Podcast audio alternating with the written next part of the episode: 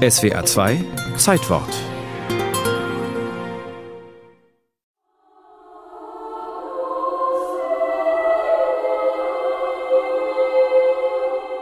Ich bin als Drittklässler noch genötigt worden, lateinisches Staffelgebet auswendig zu lernen, ohne viel zu verstehen. Und dann hat man immer angefangen, Confitio Deum, Amen. Wie das so ist, wenn man einer Liturgie beiwohnt, die man irgendwie abspult, aber nicht so richtig weiß, um was es da geht. Joachim Koffler, katholischer Pfarrer in Freiburg, 1963 geboren in eben jenem Jahr, in dem das Zweite Vatikanische Konzil die Reform der katholischen Liturgie, der Gottesdienstordnung, beschloss.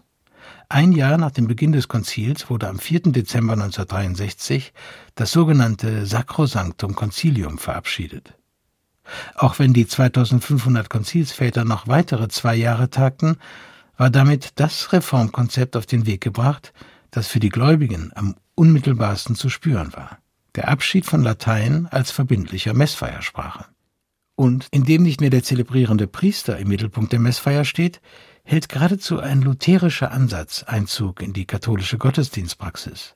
Luther hatte bereits 500 Jahre zuvor gefordert, die Gemeinde beim Gottesdienst ins Zentrum zu rücken. War auch höchst notwendig, dass man endlich auch mal die biblischen Texte in einer Sprache gesprochen hat, die verstanden wurde. Und dass der Priester nicht mehr mit dem Rücken zum Publikum stand und sinnbildlich als Hirte vorneweg auf Gott zuging, dass er vielmehr einer unter vielen war, dass er die Zeremonie mit offenem Visier vollzog, sprachlich zu verstehen und um 180 Grad gedreht, mit dem Gesicht zur Gemeinde stellt sich die denkwürdige Frage, warum es dafür fast 2000 Jahre Kirchengeschichte brauchte. Natürlich auch die Tradition, dass es Liturgiesprachen gibt, die sozusagen das Heilige besser verkörpern als die Umgangssprache.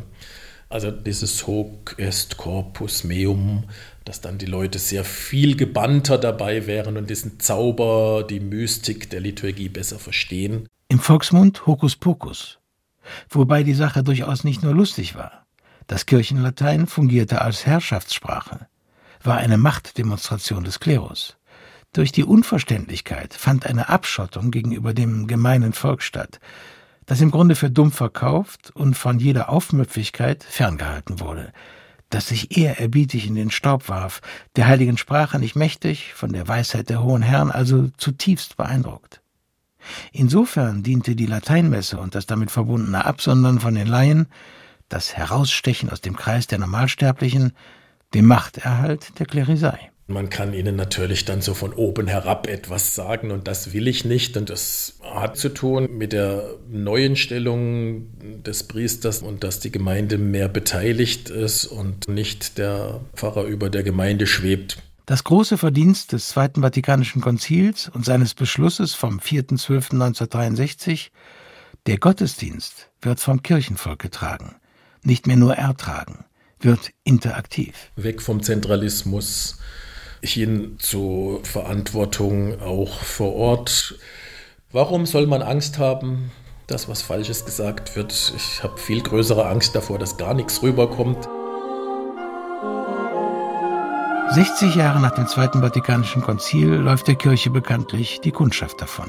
Ende einer Kleruskirche und eine Kirche der Gläubigen meine Hoffnung liegt tatsächlich in der Basisgemeinde, dass die Leute vor Ort sagen, wir müssen uns zusammentun. Dann wäre das Dritte Vatikanische Konzil kein Meeting der Kirchenfürsten, sondern ein Debattenevent für alle, die Kirche am Leben halten wollen.